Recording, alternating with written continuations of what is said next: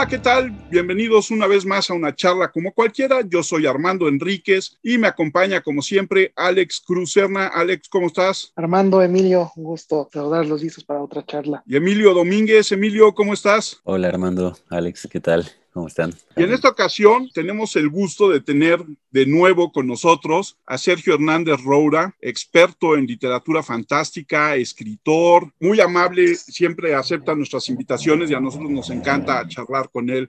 Sergio, ¿cómo estás? Muy bien, Armando, muchas gracias por la, la invitación nuevamente a estar con ustedes. Emilio, ¿qué tal? Alejandro, aquí nos volvemos a reunir para hablar de temas interesantes. Así es. La vez pasada nos centramos en Edgar Allan Poe y hablamos de muchas cosas, pero yo quería preguntarte, ¿dónde ubicas y cómo defines a la novela gótica? Sí, pues mira, la novela gótica es un producto cultural que aparece a mediados del siglo XVIII. Lo primero que hay que pensar es en la relación que tiene con respecto a otras manifestaciones culturales de la época. Es importante considerar que estamos en el momento de la ilustración y que la racionalidad es el paradigma que se ha impuesto y que, bueno, impera hasta, hasta nuestros días. En ese momento ocurre un fenómeno que le llama Max Weber de el desencanto. Me refiero a que el mundo está perdiendo la parte sobrenatural, la parte ominosa y, bueno, todo se mide a partir de la razón. Entonces, en ese momento comienza a aparecer un nuevo placer en los lectores que es el gusto por asustarse. Todo lo que había tenido lugar aparentemente en la realidad se exilia a la obra literaria, donde sí pueden ocurrir cosas imposibles, donde puede haber eh, horrores sobrenaturales sin ningún problema. Y entonces es ahí que comienza a haber un interés por los fantasmas, por ejemplo. Madame de Defoe dice algo muy interesante, que es, yo no creo en fantasmas, pero me dan miedo, ¿no? Esa es la actitud ante la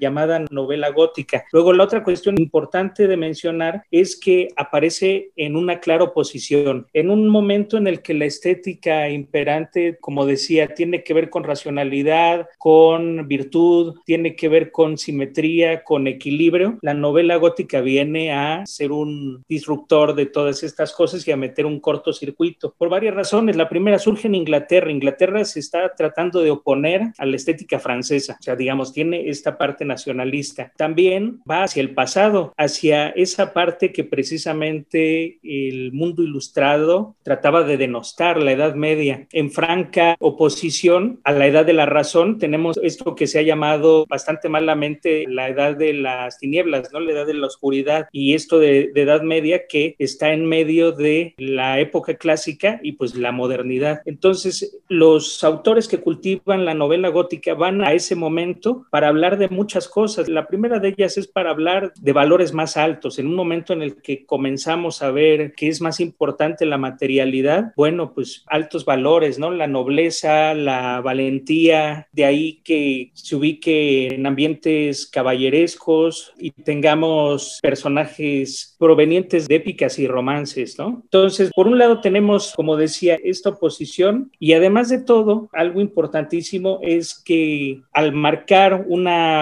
clara frontera entre lo que ahora pasa de lo que antes pasaba, pues bueno, en estas novelas, a diferencia del siglo XVIII, época de la razón, la Edad Media es un lugar en el que ocurren también cosas terribles, ¿no? El predominio, por ejemplo, de instituciones que ya se veían obsoletas, como la Inquisición, la monarquía absolutista y déspota. También se menciona que es importante ver la literatura gótica como una manifestación paralela a la de la Revolución Francesa vemos una corriente subterránea que comienza a emerger trayendo muchas cosas, ¿no? Como por ejemplo la sinrazón, el sueño, la oscuridad, la locura, las pasiones violentas y bueno, muchas otras cosas. Hay que ver algo también muy interesante. Nosotros en la actualidad pensamos en literatura gótica como una literatura en la que aparecen, por ejemplo, los castillos, ¿no? La oscuridad, las catacumbas, todas esas cosas. Y sin embargo se nos olvida considerar considerar algo muy importante. En realidad se trata de un género profundamente nacionalista, es decir, se habla, y ya lo veremos en un rato con algunos ejemplos, que se habla de castillos ingleses, ¿no? Sirve para hablar acerca de su historia, para hablar acerca de sus leyendas, aunque también habrá una cierta tendencia de la literatura gótica al principio a hablar acerca de sus enemigos. Los ingleses se muestran como los racionales, como los modernos, y por ejemplo, pienso en El monje de Matthew Gregory Lewis, ocurre en España, y quedan muy mal paradas las instituciones españolas, la Inquisición y el fanatismo que se quiere retratar, ¿no? También sirve para hablar mal del absolutismo francés, para hablar acerca del papismo italiano, o sea, es una manera como los ingleses atacan a sus enemigos. Entonces, pues bueno, como ven, tiene muchas caras interesantes el fenómeno, no nada más estamos hablando de una manera de describir o de una manera de hablar de apariciones fantasmales, crímenes, acciones sanguinarias, que bueno, claro que lo es también, ¿no? También es una manera de marcar la frontera entre la civilización y la barbarie. En ese sentido, Sergio, por ejemplo, dices separar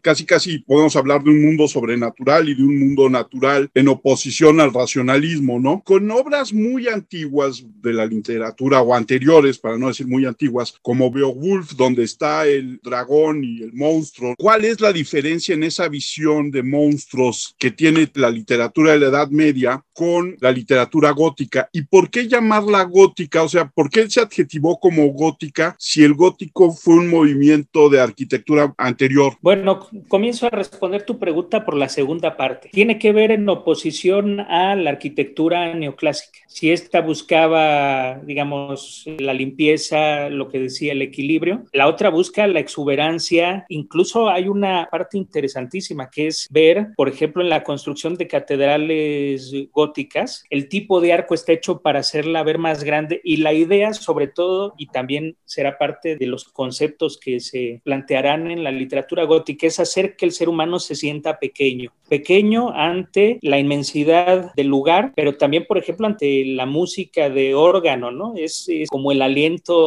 de Dios. La idea es hacer que el ser humano, y esa es la palabra clave, sienta la categoría de lo sublime, la categoría de lo sublime, que será fundamental para la literatura gótica, tiene que ver con esos momentos en los que el ser humano se siente en peligro ante algo que lo rebasa, ante algo que no puede comprender, ante algo que es terrible y que apabulla. Entonces, por ejemplo, algo que podría ser considerado gótico, pues es, para comenzar, las fuerzas de la naturaleza. El huracán, por ejemplo, la tormenta, también los acantilados, las montañas, los desfiladeros, todas las cosas que remitan a la naturaleza, a una naturaleza agreste y poco propicia para el ser humano, ¿no? Por eso decía en, contraposición con lo racional, con lo medido, con lo mensurable, es ahí donde se encuentra lo gótico. Y hay algo interesantísimo que está en un libro que les recomiendo mucho, que se llama Indagación sobre el origen de nuestras ideas acerca de lo sublime y de lo bello, de Edmund Burke, que reflexionó al respecto de esto y que es casi el tratado en el que se basaron todos los autores de la época para hablar de estos temas. Y es, todas las privaciones generales son grandes porque todas son terribles. La vacuidad, la oscuridad, la soledad y el silencio, por ejemplo, es algo que él señala. Entonces, si lo vemos desde el punto de vista arquitectónico, pues en un jardín del tipo neoclásico, todo está ubicado en su sitio, todo está del mismo tamaño y de manera diferente lo que estamos viendo en un jardín gótico, bueno, en las construcciones góticas, por ejemplo, es la desmesura, la vuelta al pasado, hablando también de cierta espiritualidad que estamos trayendo a la época actual y como decía, tanto con sus ventajas como con sus desventajas. Tenemos la parte del caballero andante, por ejemplo, pero al mismo tiempo tenemos el sacerdote libidinoso y prepotente, ¿no? Por ejemplo, tenemos por un lado el personaje que busca la libertad más cercano a los valores, por supuesto, burgueses en contra del noble déspota que ha usurpado un lugar. Entonces, bueno,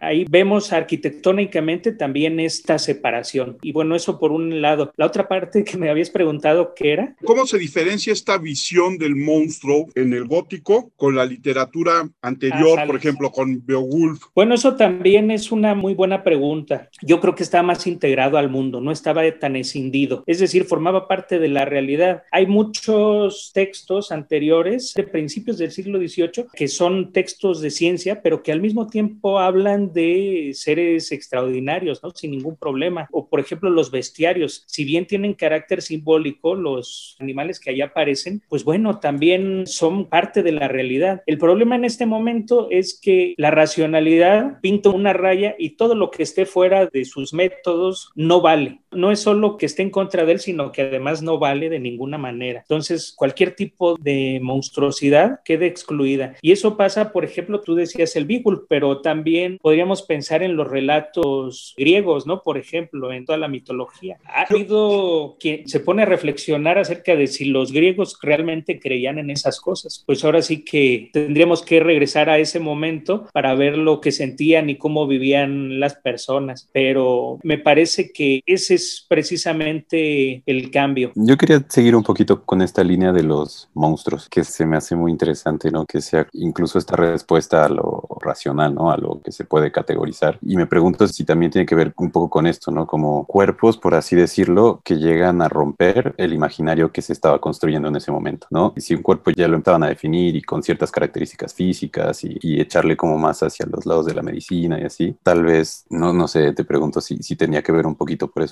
Sí, bueno, esto de la monstruosidad tiene también que ver con el momento en el que hay un límite entre lo humano, ¿no? ¿A qué me refiero con esto? Tenemos un ideal grecolatino, ¿no? Que creo que impera hasta el momento. Si uno rompe ese ideal, se convierte en el monstruo, tanto físicamente como psicológicamente. Tenemos toda una gama de posibilidades a partir de la llamada teratología, el estudio de monstruosidades. Eh, por ejemplo, alguien que es demasiado alto ya comienza a ser monstruoso, alguien que es demasiado bajo también, ¿no? Pues bueno, estos padecimientos han sido considerados como monstruosos en algún momento, en la actualidad ya no, pero incluso podríamos hablar de la monstruosidad o más bien cómo se vio, por ejemplo, la homosexualidad en los años 50, por ejemplo, y eran considerados monstruos, ¿no? Y cómo se ha ido modificando. También, como decía, está la monstruosidad psicológica, ¿no? Las perversiones, por ejemplo, eran vistas como un tipo de desviación que había que poner en orden. Entonces yo creo que tiene que ver aquí el concepto de normalidad, que también es una de las bases y de los principios neoclasicistas,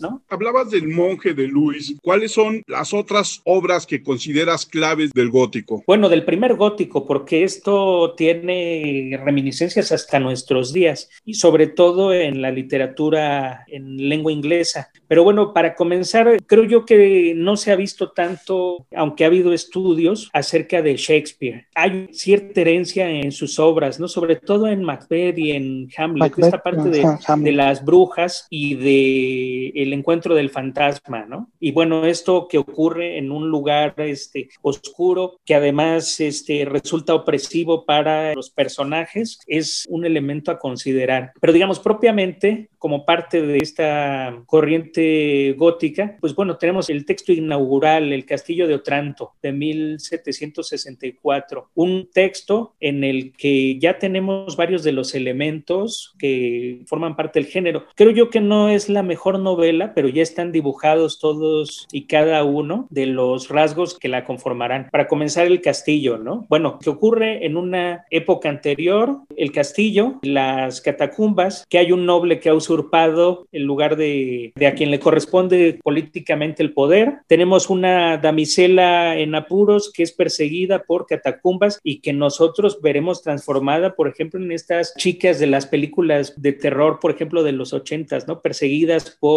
eh, Jason, perseguidas Freddy. por Freddy Krueger, Scream Queens. Bueno, tenemos eso ya ahí, tenemos el peso de la maldición, tenemos sucesos sobrenaturales, ahí hay una extraña armadura que cae de la nada. Y como decía, se trata de un texto que tiene un valor especial no tanto por la historia, sino más bien por lo que suscitó conforme fue pasando el tiempo. Y de esa obra parten dos tendencias, una racional y otra irracional.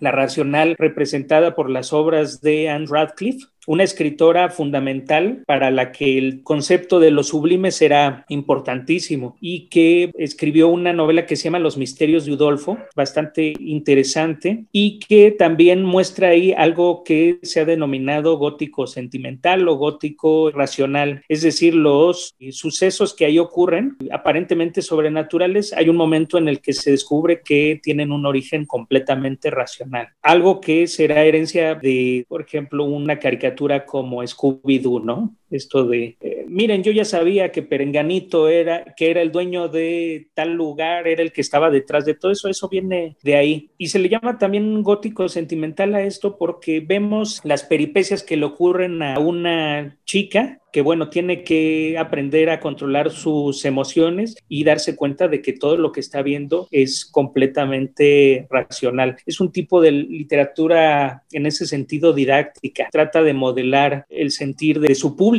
Estoy pensando, por ejemplo, tiene una novela que se llama El romance del bosque, en el cual la chica pasa por unas ruinas eso se me olvidaba también, ¿no? La importancia de las ruinas para esta obra, que tiene que ver también con que la gente se comenzó a interesar en esos restos. Pero bueno, la chica en este caso se adentra en las ruinas y escucha un murmullo que le llama por su nombre y ella está, asustadísima. Después ya nos enteraremos de que es un antiguo criado que está tratando de ayudarla y todo, pero por el momento cuando está uno leyendo eso, uno no puede dejar de sorprenderse por lo que está pasando. Este tipo de historias, las de Anne Radcliffe, acaban por lo general en final feliz, bueno, más bien las de esta tendencia en final feliz, en un matrimonio y en el triunfo, digamos, de la razón por encima de la irracionalidad. Es esta tendencia. Por el otro lado, tenemos precisamente la que mencionabas, el monje, es una tendencia irracional que es bastante transgresora, en muchos aspectos es nihilista, es muy morbosa. Les recomiendo mucho que lean El monje. Cuando uno piensa que no puede tornarse más enfermo el asunto, lo hace y, lo hace de una manera magistral. Ahí hay un pasaje interesantísimo que es el de la monja sangrienta, perdón, la monja ensangrentada, que es, bueno, parece cuento casi de hadas, pero desde el punto de vista terrorífico. Es un joven que está enamorado de una chica y va a verla constantemente. Cuando va a pedirle la mano de ella, resulta que se molesta mucho la tía porque pensaba que este chico estaba más bien enamorado de ella. Entonces le prohíbe que eso suceda y los aleja. Entonces él de alguna manera se comunica con la chica y van a aprovechar una antigua festividad del castillo en el que ella está. Hay un día al año en el que se dejan abiertas todas las puertas porque está la creencia de que pasa por ahí la monja ensangrentada, que la historia de ella no importa tanto. La cuestión es que así quedan, él prepara una carroza, la acerca por la noche al castillo, ella lo va a esperar a determinada hora para bajar y entonces él desde afuera comienza a ver cómo en las ventanas comienza a pasar una luz que va bajando posteriormente de que ya el último criado dejó abiertas todas las puertas y ya todos se fueron a dormir. Y entonces comienza a ver cómo va bajando la luz, va bajando la luz y exactamente en el momento en el que sale, la toma, se trepa en la carroza y trata de huir. O problema cuando descubre que en realidad se ha llevado a la monja, ¿no? Y bueno, ya no cuento más para que ustedes disfruten del monje. Pero bueno, se me olvidaba decir que el monje tiene este elemento del que hablé con anterioridad, el personaje del religioso. El personaje principal del monje es Ambrosio, un, un monje que es acosado por el sentimiento de la lujuria hacia una chica. Y bueno, esta historia da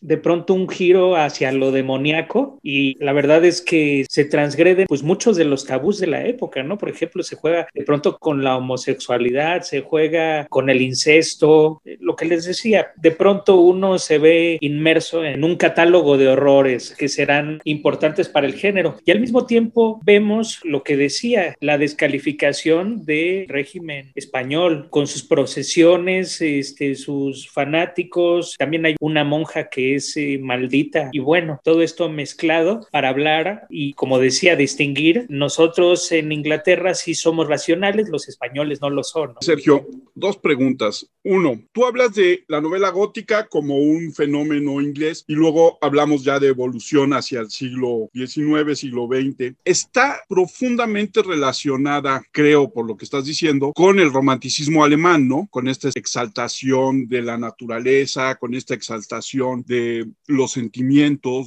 Me da esa impresión. Y habrá evolucionado y tendrá esas conexiones con el expresionismo alemán en el cine. Sí, exactamente. Y de hecho, precisamente lo que iba a comentar es que una de las obras también que serán importantes y que influenció, es marcada influencia del monje, es Los elixires del diablo de Hoffman, que también es una novela gótica. Y Hoffman, a quien se le considera como el iniciador ya de la llamada propiamente literatura fantástica, pues bueno, él tiene cuentos como Aventuras de la Noche de San Silvestre, que se conoció posteriormente con el nombre del reflejo perdido, un personaje que le, le regala su reflejo a una, a una mujer por amor. Otro cuento gótico de Hoffman, El Mayorazgo. Él también tomó y bebió de estas cosas. Es importante señalar que este cruce es importante también. Los ingleses, más bien los alemanes, al sentir el asedio francés con este Napoleón, pues bueno, una de las cosas también era marcar su raya con respecto a esas estéticas. Entonces se dedicaron ellos a rescatar sus cuentos tradicionales, por ejemplo. Algunos de ellos se insertan en la tradición gótica, ¿no? Por ejemplo, los de Ludwig Tieck, que están embebidos con eso. Claro, este tipo de cuentos ocurren en ámbitos rurales, alejados de la ciudad. Probablemente ya no ocurran en la Edad Media, pero no están tan cercanos. Y algo que se ha dicho que es muy importante para la literatura alemana y, y su relación con la gótica es que la alemana de pronto tiene que ver más con los bandidos, con los maleantes. Por ejemplo, una obra de teatro muy, muy famosa como es Los bandidos de Schiller bebe también totalmente de la novela gótica. Entonces, los alemanes en ese momento hicieron en ese sentido un tipo de alianza con los ingleses, ¿no? En contra de Francia y se alimentaron unos a los otros. De hecho, se dice que este episodio que les estoy contando de la monja ensangrentada del libro de Luis es en realidad una leyenda alemana y se acusó a Luis de plagiar este,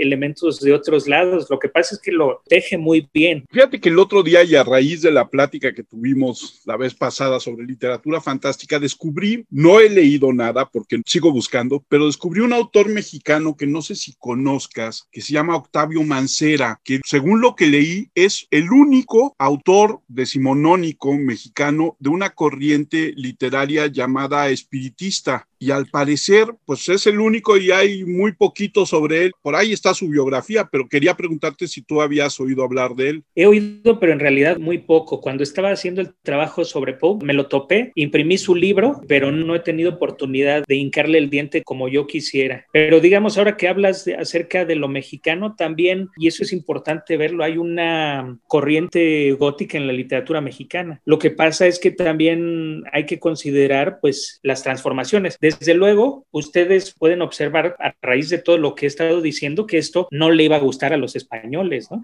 Entonces, este tipo de obras estaban este, prohibidísimas. Será más bien por mediación francesa que entren a España y posteriormente algunas de ellas, precisamente ahorita estoy trabajando sobre eso, llegarán a México. Pero bueno, aquí al llegar a México, lo que decía, tenemos que considerar el antihispanismo y el anticatolicismo que está ahí y eso pues desde luego se transformará dada la sociedad de recepción. Entonces se diluirán este tipo de elementos, no tendremos una literatura eh, gótica tan transgresora como la inglesa y tampoco en España la tendrán, se harán adaptaciones. Sin embargo, aquí se mezclarán con la producción, por ejemplo, de leyendas y hablé la vez pasada que tuvimos la oportunidad de conversar del cuento de Lanchitas de José María Roa Bárcena, que es precisamente el cruce de, de, este tipo de tradiciones, pero hay otros autores, ¿no? Por ejemplo, uno que me viene a la mente muy interesante es Alejandro Cuevas. Estoy hablando ya de principios del siglo XX. Comenzaré con este autor, dado que fue el primero que se me ocurrió en este momento. Tiene un cuento que se llama El vampiro, en un libro de cuentos que se llama Cuentos Macabros. Resulta que es un chico al que se le murió su mamá, vive con su Papa en un viejo edificio derruido que está en el centro de la Ciudad de México. Es importante ver este cambio. Una de las principales transformaciones del género fue en alejarse de los lugares lejanos en el tiempo y lejanos en distancia e irse acercando al momento y al lugar de los lectores, ¿no? Y bueno, en este caso la Ciudad de México, en una azotea derruida. Entonces, él acostumbra jugar ahí incluso describe el lugar como casi un cementerio y ve la lucha entre una araña patona y una araña gorda. La araña patona termina venciendo a la otra y resulta que lo relaciona con el hecho de que a su papá lo va a visitar un personaje siniestro, misterioso, todas las tardes, que es un anciano desagradable, es molesto y entonces de pronto sueña con este hombre que está en el cuerpo de la araña patona y su papá en el de la pequeña. Y bueno, eso tiene repercusiones en la vida, digamos, en la realidad de él. No diré cómo también para que lo lean, pero bueno, ahí es un cuento de los fundamentales, ¿no? Tiene otro que se llama El invento del doctor Tolimán, que es narrado por un personaje que fue a San Hipólito cuando era manicomio y conoce a un hombre que parece ser uno de los doctores, pero que en realidad es alguien que está internado, que es el doctor Tolimán. Gracias a su primo que es el director, lee el diario de este personaje que cuenta su historia. Y ahí tenemos una reminiscencia a Frankenstein, porque resulta que este hombre construye un mecanismo y logra revivir a su padrastro que lo ha martirizado y le ha hecho la vida imposible para traerlo de vuelta a la vida ya después de muerto. A pesar de que ocurre en el México positivista, aparece la Escuela Nacional Preparatoria, la universidad, o sea, es un lugar muy luminoso. El relato es tremendamente oscuro y muestra cómo precisamente se pueden encontrar estos lugares y estos temas en una sociedad moderna inclusive. Ese es uno de los que se me ocurre, pero tenemos bastantes más. A la tendencia, por ejemplo, de Radcliffe se relaciona un cuento que se llama Historia de un veterano, que es, perdón, Aventura de un veterano de, de Manuel Paino, en el que un personaje llega a hospedarse a una vieja construcción, resulta que en la noche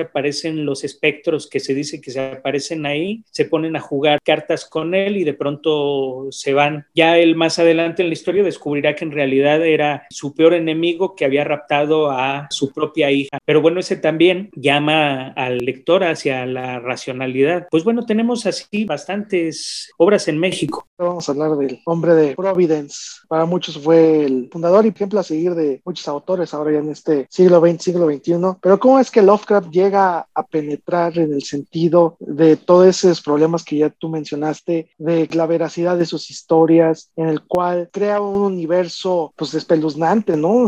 Bien que mal todos los que escriben cuentos, he visto la primera referencia o es Lovecraft o es Poe. ¿Por qué? Porque les llama esa forma de imaginar mundos, ¿no? Sí, exactamente. Y mira, este es un autor muy interesante. Debo de confesar que no es mi favorito y ahora explicaré por qué. Lo primero que hay que decir al respecto de Lovecraft es cierto cambio que ocurre. Bueno, hace rato habíamos hablado de lo sublime y decíamos que tenía que ver con acantilados, todas estas cosas. Algo que me faltó decir que también tenía que ver con esta categoría, los lugares encerrados, los laberintos, como los de Piranesi, por ejemplo, las torturas, por eso lo de la Inquisición, todas estas cosas. Digamos que un cambio que ocurre cuando llega Poe es, como decirlo, todos estos horrores no ocurren tanto fuera, sino dentro de la mente del ser humano. Entonces, tenemos que nuestra mente puede ser una máquina de tortura sin ningún problema. Bueno, pues eh, la categoría de lo sublime en ese momento también tiene que ver con la pérdida de control, con la incapacidad del ser humano para dar cuenta de ciertas cosas que le ocurren a su mente. Pero también algo que se ve, por ejemplo, en el ensayo de Poe de Eureka, que tiene que ver con el traslado de lo sublime, ya no en la Tierra, sino hacia el universo, hacia las estrellas, hacia el destino del cosmos. No sé si a usted les haya pasado. Conozco gente que me ha dicho que les daba mucho miedo ver estos documentales de Carl Sagan en el que hablan de cómo las estrellas terminan su periodo y esto de los agujeros negros, todas esas cosas. Y bueno, ¿a qué es a lo que voy? Lo que pasa es que Lovecraft nos está llevando precisamente hacia ese tipo de lo sublime. Ya no un sublime, como decía yo, que tiene que ver con acantilados, con tormentas, sino con cosas que nos rebasan como ser humano, como puede ser el simple hecho de estar solos, inmersos, flotando en la nada, ¿no? Del espacio. De ahí el horror cósmico y de ahí que sus criaturas sean prehumanas o más bien muy anteriores, eones, y todo eso mezclado con conocimientos científicos, algo que lo emparenta también mucho con Poe, que buscaba hacernos creer lo que él quería utilizando los conocimientos científicos de la época. Lo que pasa es que Lovecraft mete más cosas de antropología y de otro tipo de ciencias. Entonces, bueno, ahí tenemos un cóctel interesantísimo que se mezcla con influencia de varios autores que lo decía, la verdad en lo personal me gustan más que Lovecraft, pero no dejo de reconocer su papel como eh, sintetizador de todos ellos. Voy a decir algo sobre cada uno de ellos. Por ejemplo, Arthur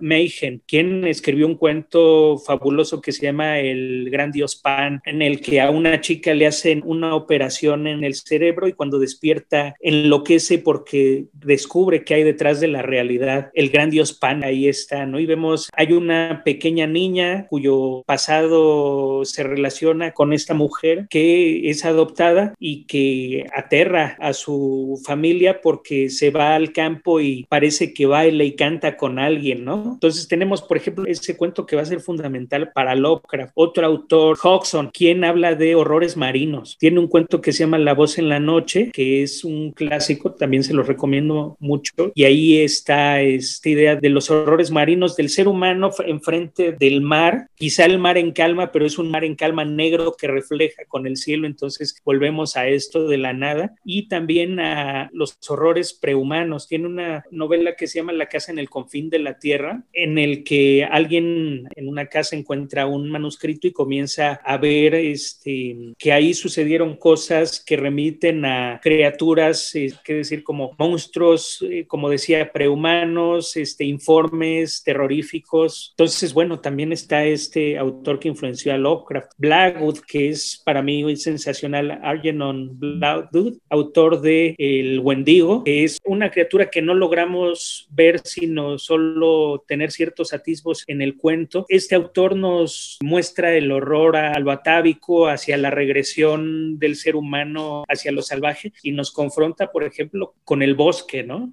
O con la naturaleza sola. Es un autor que se cuece lento, va poco a poco como pequeñas gotas y de pronto el horror se muestra tremebundo, es más bien atmosférico. O un cuento de él que se llama El hombre que amaba los árboles, en el que hay una pareja que tiene una casa al lado del bosque. Ellos tienen un patio antes de que comience el bosque en el que hay un pequeño árbol y el hombre comienza a interesarse por los árboles, a obsesionarse con ellos y hay un momento en el que otro personaje les dice que en realidad los árboles aman también a ese señor y quisieran acercarse pero lo que los detiene es el árbol que está en medio del patio porque es un árbol humanizado. Y entonces uno va leyendo eso y de pronto comienza a tener la sensación de que en efecto los árboles se acercan a pesar de que no se están moviendo, ¿no? O sea, un tipo de horror que no tiene que ver con los fantasmas, los demonios, ese tipo de cosas, sino con el lugar del ser humano en la tierra. Ese es Blackwood. Y otro cuento de él importantísimo es el de los sauces, ¿no? En el que dos exploradores se encuentran con algo que no diré qué es, porque tampoco es que sepa bien qué es, pero eh, también es tremendo. También a Lovecraft lo influenció un autor que se llama M.R. James, un autor de cuentos de fantasmas sensacionales que él se dedicaba a la arqueología y a la historia. Entonces mezcla ese tipo de conocimientos con los cuentos de fantasmas y salen cosas maravillosas. Otro es Lord Dunsany, quien creó una mitología y una serie de deidades y estaba muy interesado en la relación entre lo sacro y lo, y lo profano. Bueno, son esos autores y bueno, también en cierto sentido Lovecraft habla de Ambrose Bierce como uno de sus autores de cabecera, un autor este, estadounidense que escribía mucho utilizando mucho humor negro, es un heredero casi directo de Poe, con mucho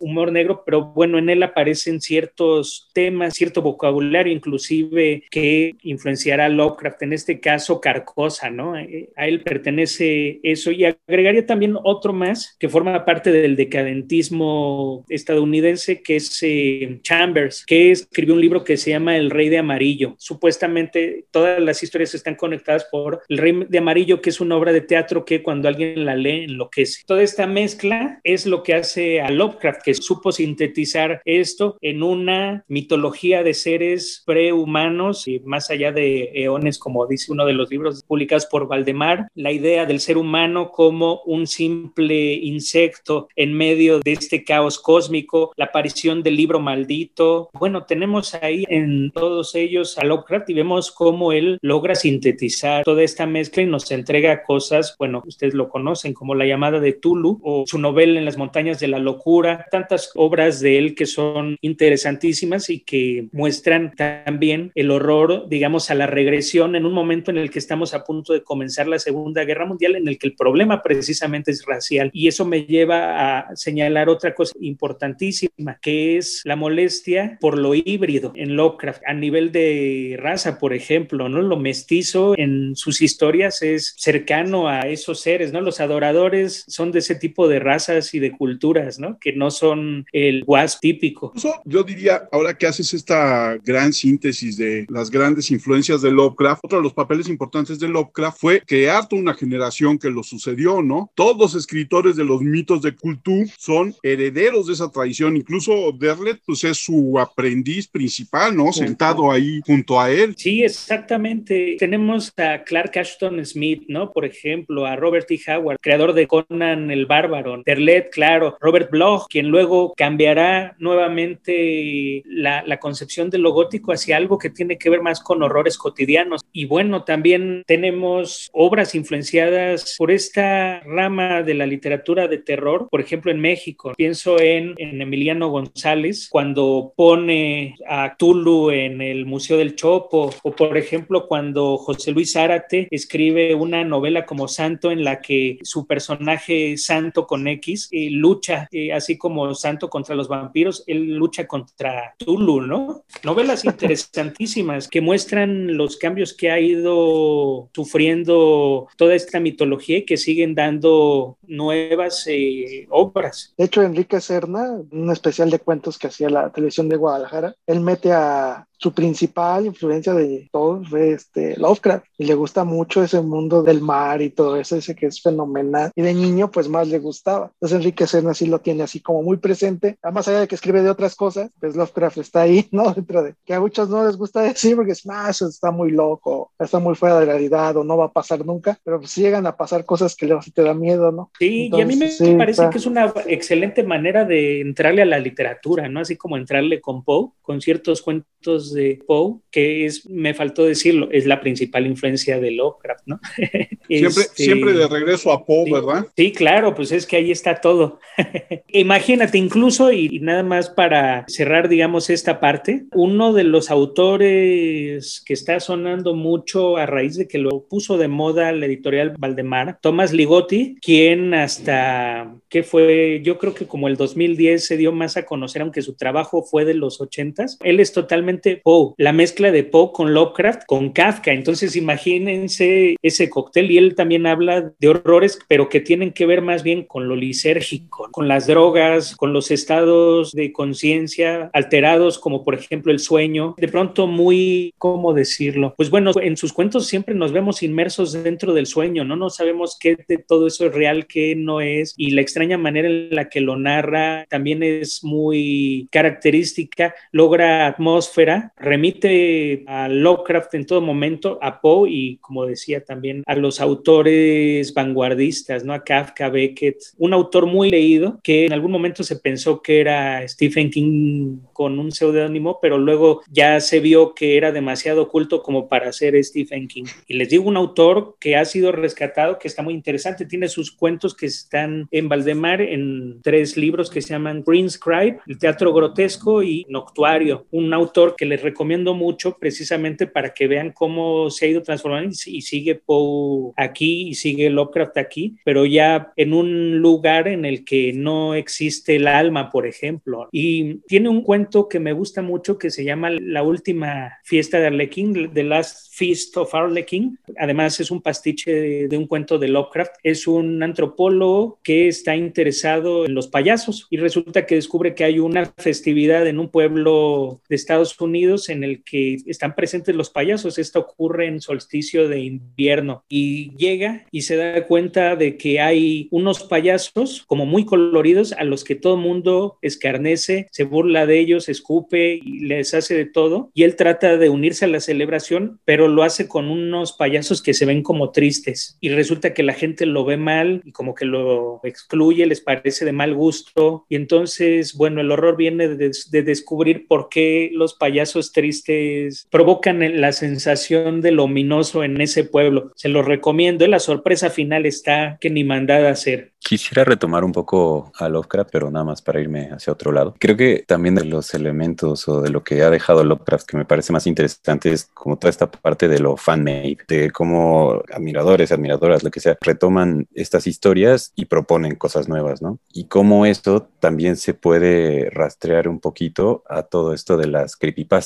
que me parece también un fenómeno súper interesante, ¿no? Todas estas historias que se empiezan a difundir en Internet que también tienen esta intención de ser terroríficas, pero con un enfoque mucho más contemporáneo, ¿no? Que ya pueden ser los retos de Internet, las leyendas urbanas. Entonces, si nos podrías platicar un poquito cómo ves toda esta corriente. Sí, bueno, añadiría los juegos de mesa. Yo creo que podemos hacer uno dedicado únicamente a creepypastas y estos géneros que además de una manera son como las antiguas tradiciones orales, se van enriqueciendo, la gente los va creciendo y bueno, podemos hablar un montón sobre creepypastas, ¿no? Y aquí nos va a reducir el tiempo mucho y yo creo que vale la pena muy bien hacer uno de creepypastas creepypastas, mi estimado Sergio, porque creo que siempre contigo se nos quedan muchos temas, muchas ideas, platicar de autores mexicanos, tú nos pones mucho en contexto de estos autores mexicanos que tú vas rescatando, nos vas dando a conocer. Te digo, yo me interesé tanto en la plática anterior que terminé descubriendo a Octavio Mancera y ahora tengo que encontrar un cuento a como dé lugar. Son grandes charlas contigo. Yo creo que próximamente tendremos una tercera, una cuarta, una quinta, porque el tema es... Sí, exactamente. Creo que es inagotable y van surgiendo más y más cosas.